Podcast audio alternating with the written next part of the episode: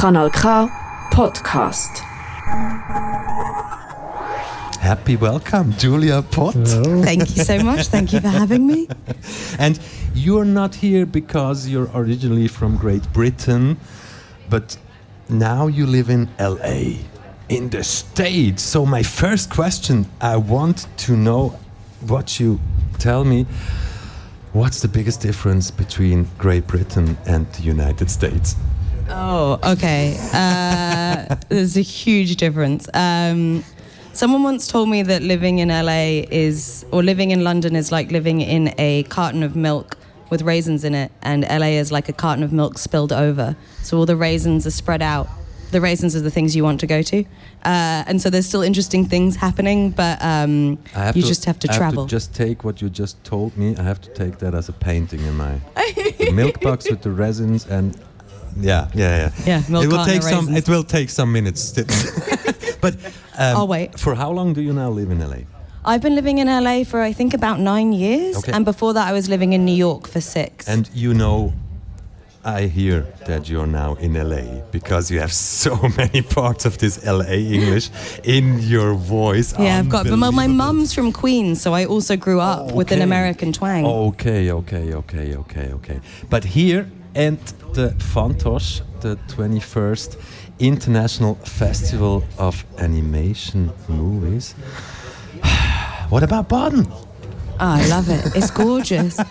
uh, the baths are too hot for my sweet British skin. It's like burning me alive, but it's lovely. Uh, the we did a tour through Switzerland before we came here, and we went to Valfex and uh, Grindelwald and Fusio and Foroglio, and so I'm completely enamored by Switzerland in general. Um, but it's gorgeous here. Baden is great. So it's the part of work-life balance that feels like balance. Yeah. And you're part of the jury of the Swiss competition, and we will talk about that. But you're also part of this industry day.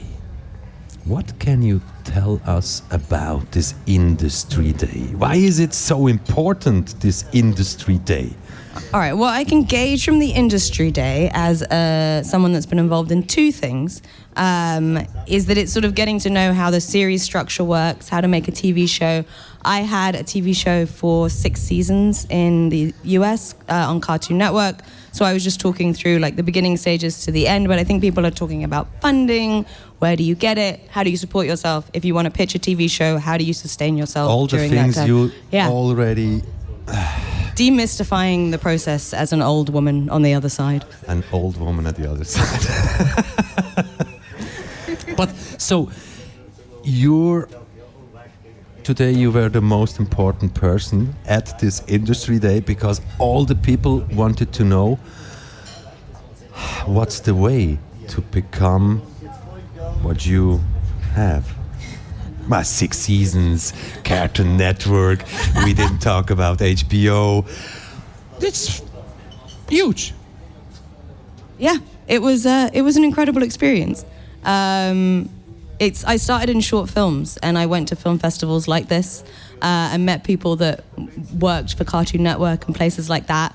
And they would be like, if you ever want a TV show, we would love to hear a pitch. And that was sort of how it all started. And it's not my talk that I just gave was sort of talking through how it's that dissimilar from making a short film, but just like so many um, but you have so much control over what you do. We hired everyone from comics and zines and got to make it as independent as possible and you have they want your voice and your vision and so that's really the most important thing. And the way that you get or the way that I've seen a lot of people go into the television space is making their own work, making short films, independent films, and then using that as a stepping stone to work, work in television. But you need a lot to go on this path. Uh, strength, power, Oh, yeah. energy. You need a therapist for sure. Thank you.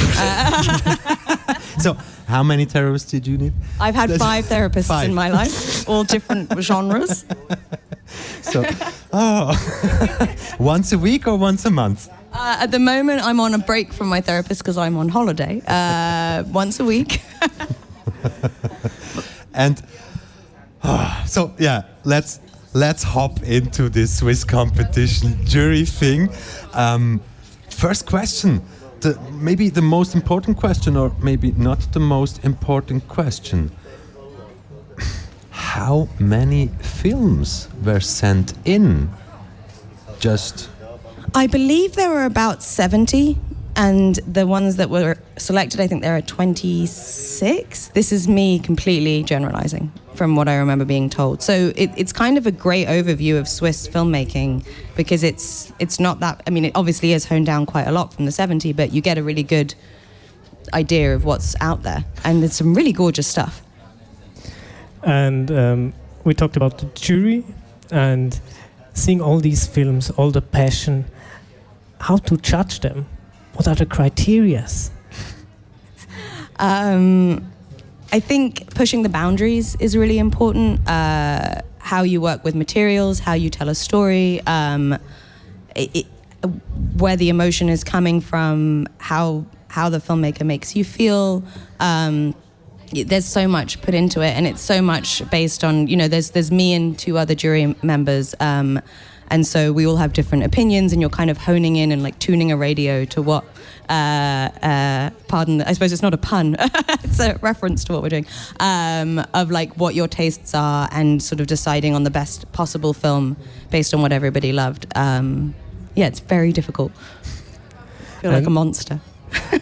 and not only the criteria is pretty different, I think, and the discussion in the jury. You're, I guess you're not always on the same point of view no, but I think I think we both get it. We all three of us got enjoyment from be, stating our piece, like having like a, a, heated debate about things and saying like, "Well, I didn't like that. I really liked that one, and why?" And it, it's just, and, and then you sort of people can try and convince each other like, "This is why I think it should be the one," and it's a it's a very satisfying process. and it's a lot about debating, huh? debating, debating yeah. in the jury, and bring your own uh, point of view in, huh? yeah, definitely. You talked about pushing the boundaries. What would you say? How did the animation film scene changed over the past couple of years? Something that I was really struck by with the Swiss animation was how much it was uh, handcrafted. I really loved seeing that because I feel like sometimes when I go to film festivals, it's pushing more into the digital space, 3D. That's not where I come from. I'm a 2D animator, and I much prefer being able to see uh, see yourself in the craft. I think that's so much what animation is. So I was really, really uh, um, inspired by that. But I do think across the board, you do see more digital crutches, people using that instead because it is. It's easier. It's easier to communicate your ideas.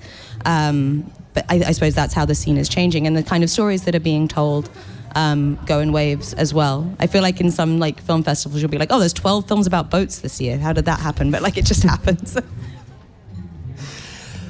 uh, Julia, um, during the research for Julia, your name, the internet, and so on, we found so many things so many things about you. And oh, yes, a lot of things were sure. That's you. This is a takedown interview. That's not. no, that's not a takedown. But uh, there are so many things that um, maybe ceramics, clothes.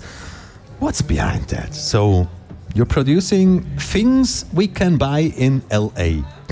That's true, and in New York or on the internet. I um, I really like this term slow motion multitasking, which is about like having many projects on the go at the same time and them all informing each other. Einstein loved it. It's how he came up with the theory of relativity, apparently.